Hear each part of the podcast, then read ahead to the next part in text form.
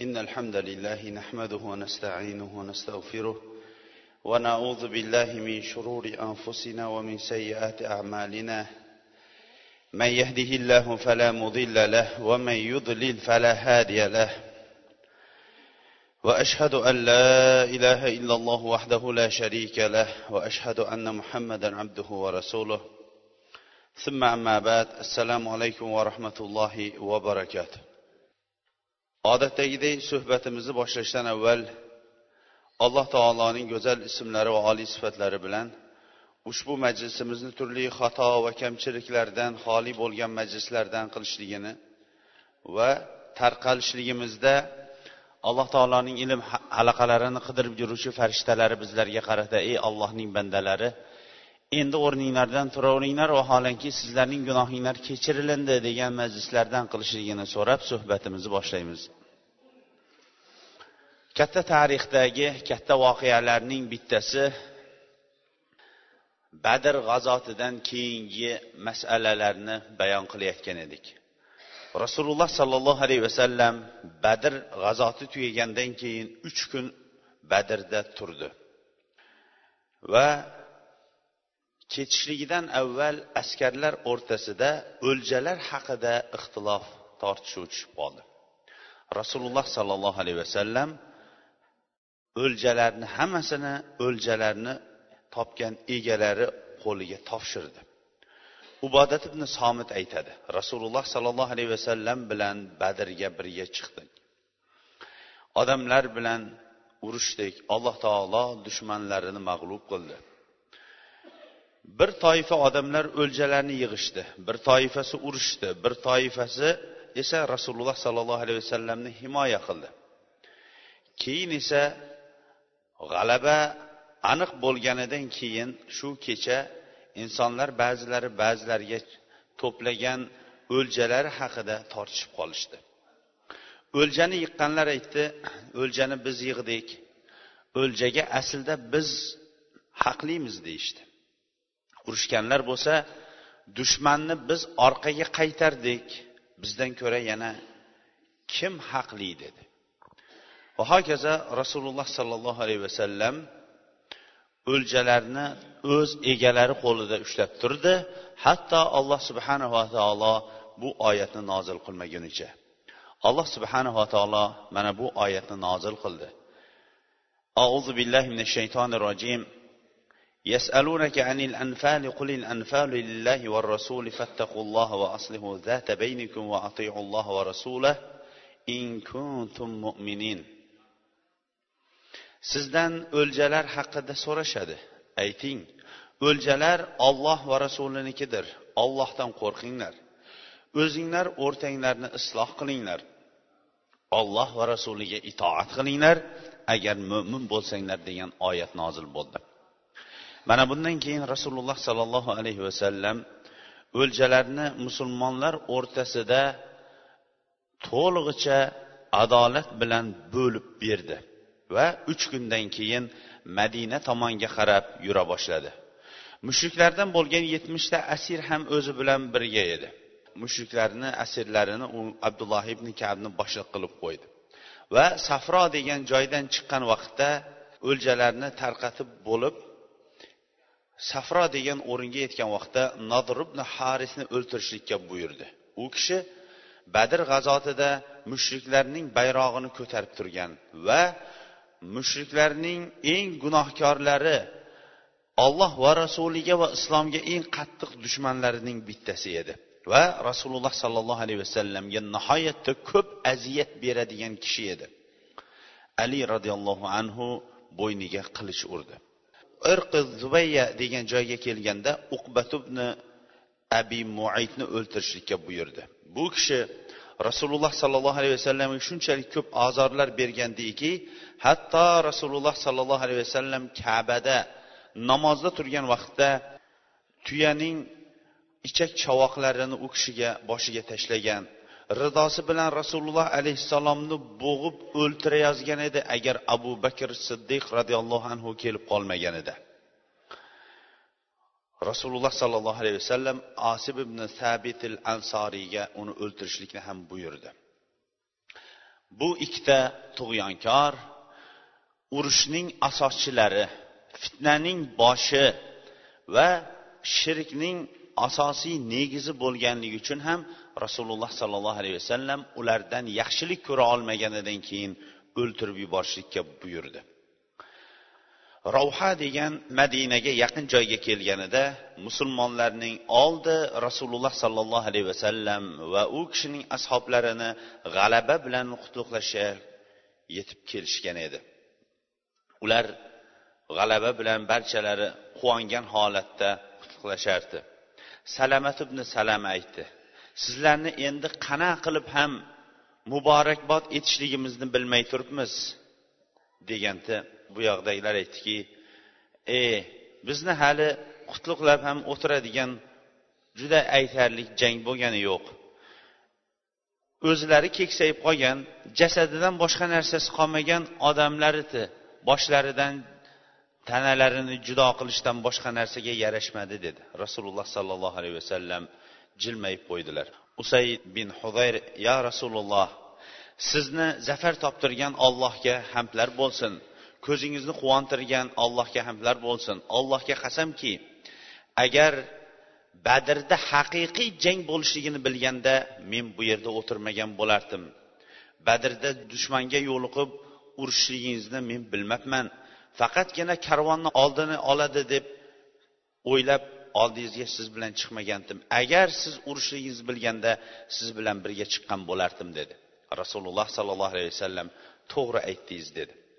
Rasululloh sollallohu alayhi vasallam zafar topgan nusrat olgan holatda madinaga kirib bordi. Madina atrofidagi barcha barcha rasululloh alayhissalom va ashoblarga ko'zlarini olaytirib turgan dushmanlar endi qo'rqa boshladi. Madina ahlining ichida ko'pchilik ikkilanib yurganlar endi musulmon bo'lishdi. Shular ichida abdulloh ibn ubayr va uning ashoblaridan bo'lmish munofiqlar islomni tashqaridan qabul qildi.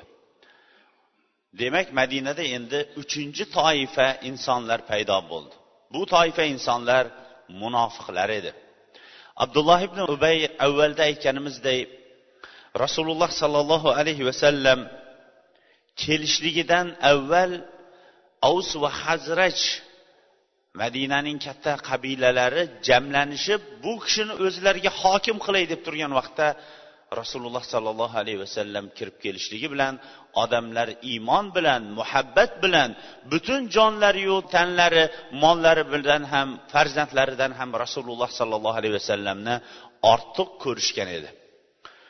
Abdulloh ibn umbay o'zi o'tirmoqchi bo'lib turgan taxtdan ayrilib qolganligida rasululloh sollallohu alayhi vasallamga o'zining ko'rsata olmay turgan adovati bilan yurar edi.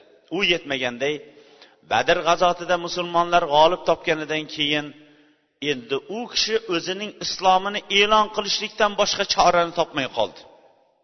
Va o'zining islomini oshkor qildi ichida esa ularga musulmonlarga nisbatan adovatini yashirib turardi. Munofiq degani o'zi kim? Munofiq degani tashqarisida islomni ko'rsatadi ichida esa islom va musulmonlarga adovatini yashirib turgan odam toza munofiq hisoblanadi.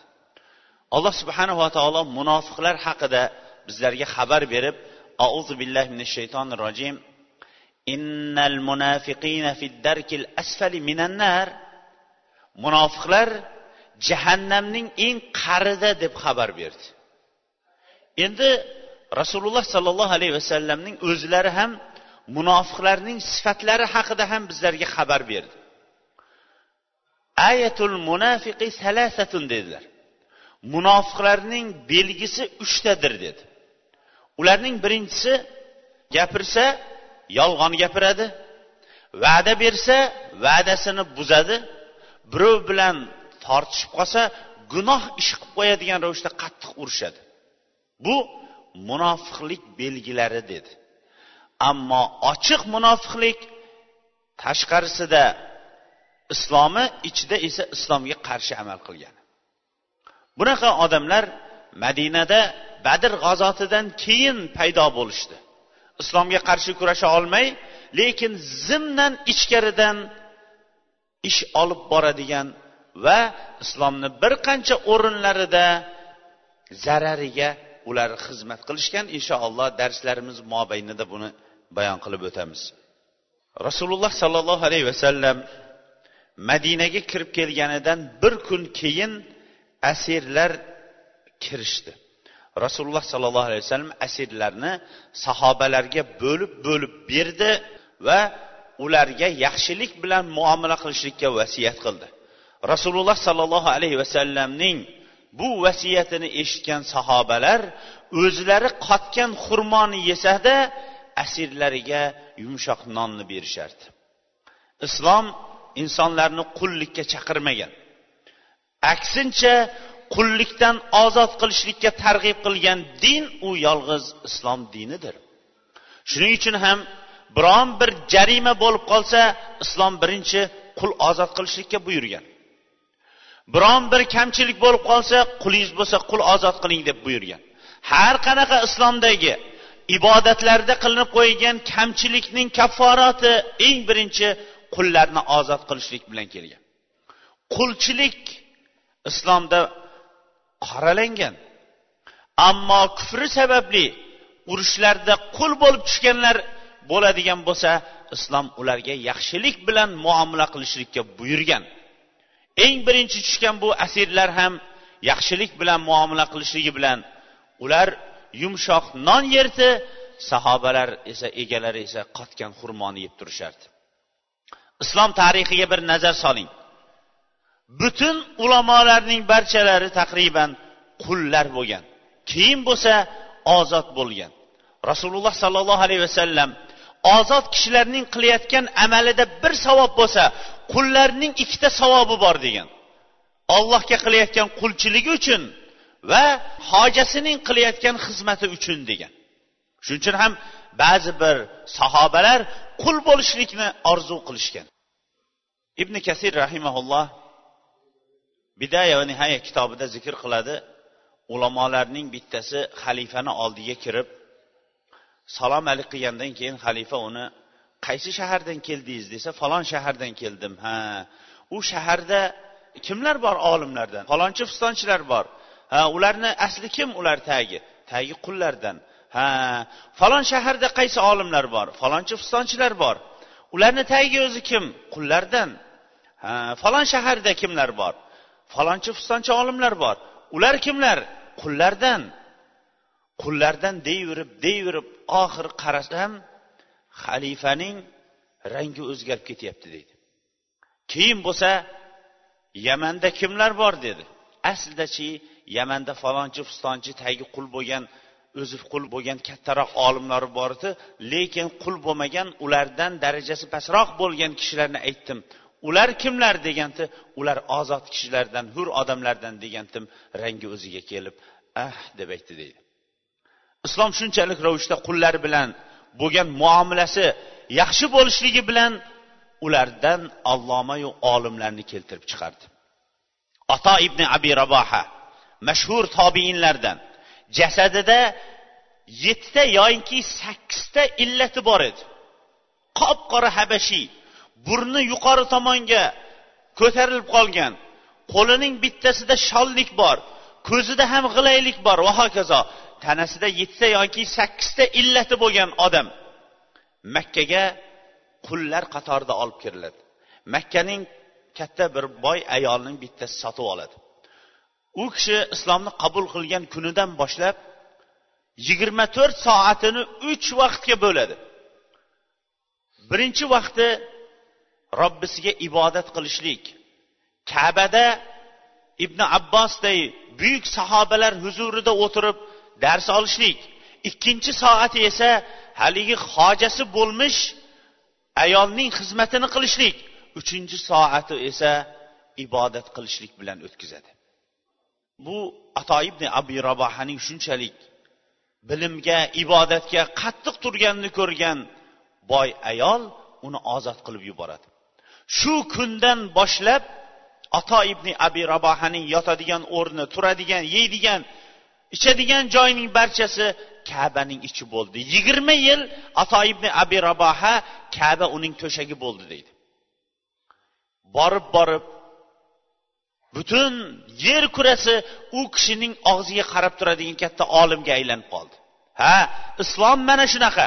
Kim bo'lishidan qat'iy nazar ilm olsa ilmiga amal qilsa taqvo qilsa haqqa chaqirsa haq ustidan kelayotgan musibatlarga sabr qilsa u qaysi bir irqdan millatdan bo'lishiga qaramasdan insonlar unga ergashadigan imom bo'ladi. Bugungi kunda imom buxoriyni kim tanimaydi deysiz? Yer kurasini boshqarib turgan abdulmalik ibn marvon xalifa ikkita o'g'lini ikki tomoniga savogan holatda kabani tavof qilardi. Kabani tavof qilib bo'lganidan keyin bir olomon oldiga keldi. Olomonni asta sekinlik bilan xalifa hazratlari bo'lib bo'lib kirdi. Orqasidan o'g'illari kelyapti. Qop qora habashiy tanasida bir qancha illati bo'lgan bir kishi o'tirardi. Xalifani ko'rib o'rnidan ham turmadi. Xalifa tiz cho'kib uning oldiga o'tirdida qilayotgan haj ahkomlari haqidagi ba'zi bir masalalarni so'radi. Javob berdi xalifa o'rnidan turdida yana amalida davom etib tavofdan keyin sayga bordi. Safo marva o'rtasida yurganida xalifaning bir o'g'li dada sizday buyuk xalifa borib haligi qop qora habashiy oldida tiz cho'kib o'tirib siz so'zlashgan odam shunchalik kim bo'ladi? Sizni tiz cho'ktirgan odam kim bo'ladi? deganda abdulmalik ibn marvon o'g'illariga qarab. Ey o'g'illarim bugungiday xor bo'lganimni hayotimda endi hech ham unutmayman.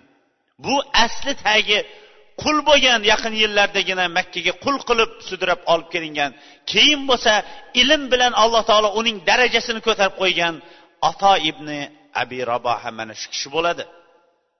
Farzandlarim ilm talab qilinglar. Ilm talab qilinglar. Agar molinglar bo'lmasa ilm sizlar uchun mol bo'ladi. Molinglar bo'lsa ilminglar sizlar uchun jamol bo'ladi degan ekanlar. Mana shunday islom qullarga qilgan chiroyli muomalasi bilan yer kurasini ilm bilan ko'tarib yuboradigan katta bir mudarris allomalarni chiqardi. Rasululloh sollallohu alayhi vasallam asirlar yetib kelganidan keyin ashoblari bilan asirlar masalasi haqida o'zaro maslahatlashdi. Abu bakr siddiq roziyallohu anhu aytdi yo rasululloh bu asirlar o'zimizni tug'ishganlarimiz ba'zisi amakilarimiz ba'zisi og'aynlarimiz o'zimizni qarindosh urug'lar bo'ladi. Ularga qo'pol muomala qilmasdan xunini olib turib o'zlarini ozod qilib yuboraylik xuni bilan biz o'zimizga quvvat olamiz. Ajabmaski bularni ozod qilib yuborsak keyin musulmon bo'lib ketsa o'zimizga yana kuch quvvat va birodar bo'lib qoladi dedi.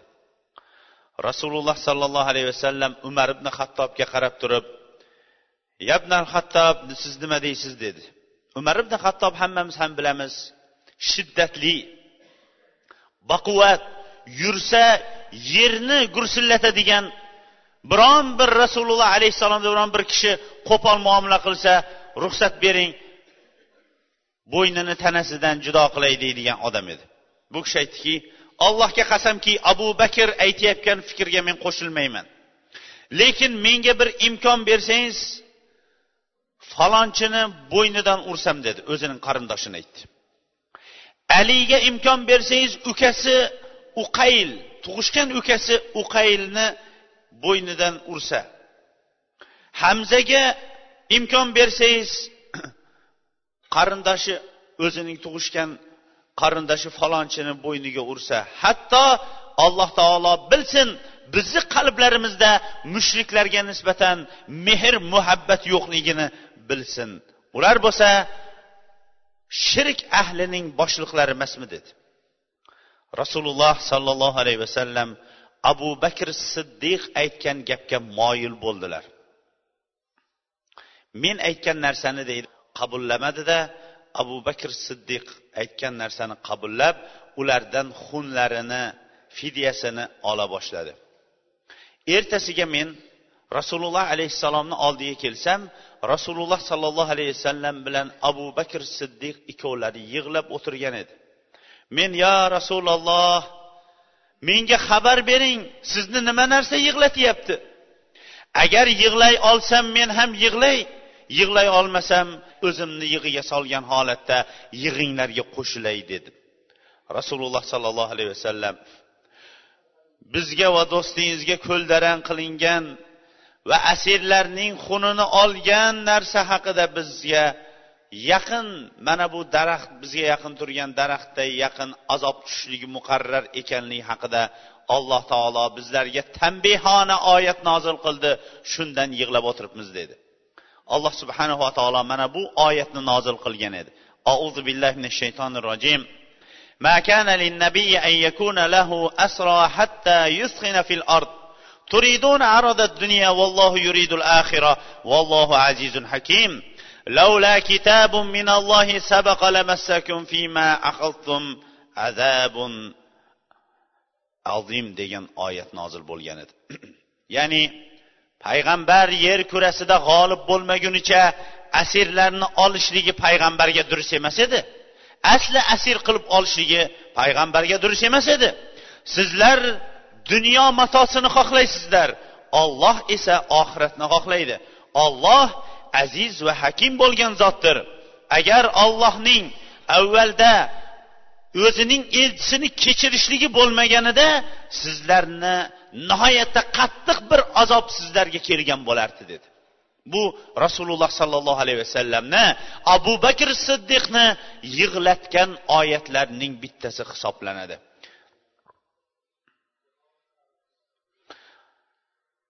Alloh subhanava taoloning keyin ruxsati bo'lganidan keyin ular asirlarning fidyalarini xunlarini oldi.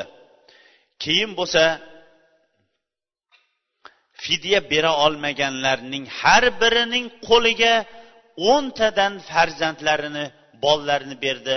Yozish chizish o'qishni o'rgatishligi ularni fidyasi hisoblanardi. Allohu akbar. Islom shunchalik ravishda ilm ma'rifat fanga shunchalik ravishda ahamiyat berdiki hatto xunini to'lay olmagan asirlarning xuni o'rgatib ketsin biron ilmni dedi. Yetmish yil mobaynida ko'pchilik islomni hozirgi kunda ham eskicha deb atashadi. Biz aytamizki agar eskicha deydigan bo'lsangiz eskicha ham abadiy ham desangiz bo'ladi buni deb turib. O'sha eskicha deganlar o'zlari go'yoki bu bir qaloq din.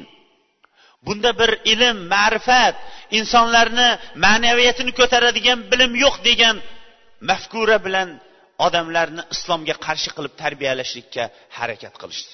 Vaholanki o'zimizning o'rta osiyoda minglab madrasalar bo'lib o'qishni yozishni bilmaydigan odamning o'zi bo'lmadi. Shuning uchun ham bugungi kunda o'zlarining asarlari saqlanayotgan rivojlangan degan mamlakatlar fransiya angliyada ibn sinoyu beruniylarning barchalarining falakiyot tabobat ilmida yer kurasi qabullagan barcha qonunlar o'sha eskichaning ustiga ular fundamentni eskicha qilib tepasiga g'ishtini qurishyapti. Bilishmaydiki ularning barchalari yoshlari o'n yoshga to'lishlikdan avval qori bo'lganliklari keyin esa rasululloh sollallohu alayhi vasallamning o'rgatgan hadis bilimlari bilan mana shu darajaga yetganliklariga ular bilishsalar ham lekin musulmonlarning o'zini dinni qaloq qilib ko'rsatishlik uchun mana shu darajada burib qo'yishdi. Musulmonlar dinda bilim darajasida shunchalik buyuk bo'ldiki yer kurasida bilimning barchasining manbasi islomning o'ziga qurildi desak bo'laveradi. Bugungi kundagi har qanaqa taraqqiyotni ilmiy rivojlanishlikni tekshirib chiqing unda eng birinchi poydevori islom ekanligini aniq bilaverasiz. Har qanaqasini. Tabobat ilmi ibn sinoning qo'ygan poydevori ustiga g'isht qo'yayotgan bo'lsa u albatta islom bilan bog'liqdir. Falakiyot ilmi beruniy va ulug'bekning qurib ketgan bilimiga bo'lsa albatta u islom bilan bog'liqdir. Har qanaqa har qanaqa rivojlangan ilmni o'zlari davo qilayotgan ilmni siz tekshirib chiqing uning manbai islom bo'lib chiqaveradi. Shuning uchun ham islom har qanaqa o'rinda insonlarni ma'naviyat bilan ko'tarishlikka harakat qildi. Xunini to'ray olmagan odamlar o'ntadan musulmonlarning farzandlarini o'qish yozishni o'rgatib bo'lganidan keyin ular ozod qilindi. Rasululloh sollallohu alayhi vasallam asirlar ichida ham bir qanchasini xunisiz fidyasiz shunday qo'yib yubordi. Ulardan muttalib ibn hantab safiy ibn abi rifaa abul izza jamhi lekin bu kishi oxiri baribir uhud jangida qatl qilingan kishilardan bo'ldi. Kuyovi abul asni ham qo'yib yubordi. Kuyovi abul as zaynab onamizning kuyovlari edi. U ham asir tushganlar qatorida edi. Makkadan u kishining xuni keldi. Xuni ichida hadicha onamizning taqinchog'i ham yuborilgan edi. Rasululloh sollallohu alayhi vasallam bu taqinchoqni ko'rganlaridan keyin qalblari erib ketdi. Qalblari yumshoq ashoblaridan osni shunday qo'yib yuboraylik lekin qizimni uning muqobiliga ozod qilib yuborib berishlik sharti bilan deb izn so'radi. Rasululloh sollallohu alayhi vasallam olamga rahmat etib jo'natilgan edi. Qo'yinglar deb buyruq bergani yo'q. Ashoblari bilan maslahat so'rab izn so'radi. Va qizlari zaynabni qo'yib yuborishlik. Chunki kuyovlari hali islomni qabul qilmagan edi. Keyin esa zayd ibn haris va ansorlardan bir kishini yo'lda yuborib qizlarini kutib olib olib kelishlikka buyurdi va qizlari qaytib keldi. Inshaalloh kelgusi haftada suhbatimizni mana shu o'rindan davom ettiramiz.